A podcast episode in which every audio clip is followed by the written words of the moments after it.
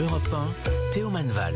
Et à 5h22, nous sommes à Essé, au sud de Rennes, ce matin pour Les Doigts dans l'assiette, où nous attend notre éleveuse Charlotte Kerglonou. Bonjour Charlotte. Bonjour. Comment ça va ce matin? Il est un petit peu tôt, hein, il est 5h22. C'est, on- j'espère qu'on vous a pas réveillé. Ben, si, si, mais c'est c'est- c'est comme à chaque fois, mais c'est c'est le bon côté. Du coup, ça, ça montre que tous les agriculteurs se lèvent pas euh, toujours, euh, Toujours aux aurores. non plus. hein. Bon, quel temps, il- que nous. quel temps il fait en Ille-et-Vilaine ce matin par la fenêtre? Hum, il, fait assez frais. il fait assez frais, mais, mais ça va. Ça s'est un peu réchauffé là, ces derniers jours et, et du coup, l'herbe commence à pousser. Est-ce que vous faites partie de, de celles et ceux qui attendent la pluie ou vous avez eu droit à quelques gouttes ces derniers jours? Non, ça, fait- ça fait presque trois semaines qu'on n'a pas eu qu'on n'a pas eu d'eau, mais on avait quand même eu une très bonne, une très grosse averse, donc on, enfin plus. Vous en manquiez pas Ouais, trop. si on avait eu beaucoup de pluie, mais, Mm. mais c'est vrai que si ça pouvait revenir, ça serait bien. Mais avant, il faut il faut qu'on ait un peu de chaleur quand même là. D'accord. On, va, on demandera à Laurent Cabrol tout à l'heure si, la si la chaleur arrive. Vous êtes donc éleveuse laitière en bio depuis 8 ans, vous avez 50 bêtes et vous voulez nous parler ce matin de l'une de vos vaches euh, javanaises qui traverse, je crois, un, un moment un peu difficile. Ah oui, c'est ça. Euh, je suis en bio de, que depuis trois ans. Depuis trois mais, ans. Et, mais je vais, ça va faire dix ans que je suis installée euh, cette année. Et hum, oui, en fait, j'ai, en fait, c'est une vache euh, qui va, qui faisait son, qui attend son quatrième veau. Et pendant sa lactation, elle a fait un énorme euh, panari. Du coup, c'est une inflammation de la patte et, et qui, quand même, peut aller euh, très loin. Elle, euh, Un gonflement avec la douleur, elle, sabot, elle- Mm. Et du coup, elle, euh, elle arrivait plus du tout à, à appuyer sur sa patte. Et Mm.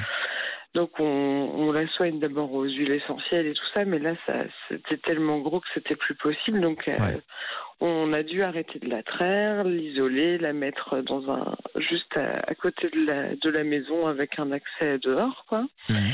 Et puis le, le vétérinaire est venu, la- est venu pour, pour intervenir et la soigner, quoi. Et, et ça a été un, épisode hyper euh, traumatisant pour elle, mais en fait, elle- on n'a pas réussi à communiquer. Elle a vraiment cru qu'on lui faisait du mal, donc euh, ça a été assez horrible. Elle a essayé de charger et tout ça. Enfin, elle était très très méchante. Mhm. Elle a réussi Et à, avoir son veau ou elle l'attend encore? Et ben voilà, et du coup, ben donc euh, on pouvait plus l'approcher. Elle, elle était très méchante. Elle, et dimanche soir, en fait, elle a fait son veau. D'accord. Et Elle, coup, elle est arrivée toute seule? Oui, elle est arrivée toute seule, mais j'étais, je, je l'ai entendue en fait. euh, J'étais, j'étais au téléphone avec une copine et je l'ai entendue et du coup, je, je suis venue surveiller, mais elle s'est débrouillée euh, comme une grande. Je suis juste allée vite fait dans la case parce que le veau, il est, des fois en fait, il, les deux pattes arrière, elles, elles sont encore dans la dans la vache, alors que Mm. tout le reste du corps, il est. Et puis elle était debout, donc du coup, euh, le veau, il est un peu tombé d'un coup, donc j'ai voulu aller. euh, j'ai voulu aller euh, le- bien le mettre pour pas qu'il pour être sûr que qu'il allait bien et, alors, suis la- maman et le petit veau vont bien? case.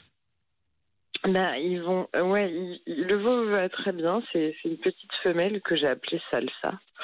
Et, et en fait, j'ai voulu euh, le veau aller partait un peu euh, dans une autre case et donc j'ai voulu juste euh, remettre sa tête bien dans la case. Et là, j'étais heureusement que j'étais de l'autre côté, mais elle a donné un gros coup dans la barrière pour me montrer euh, t'as pas intérêt à le toucher, quoi.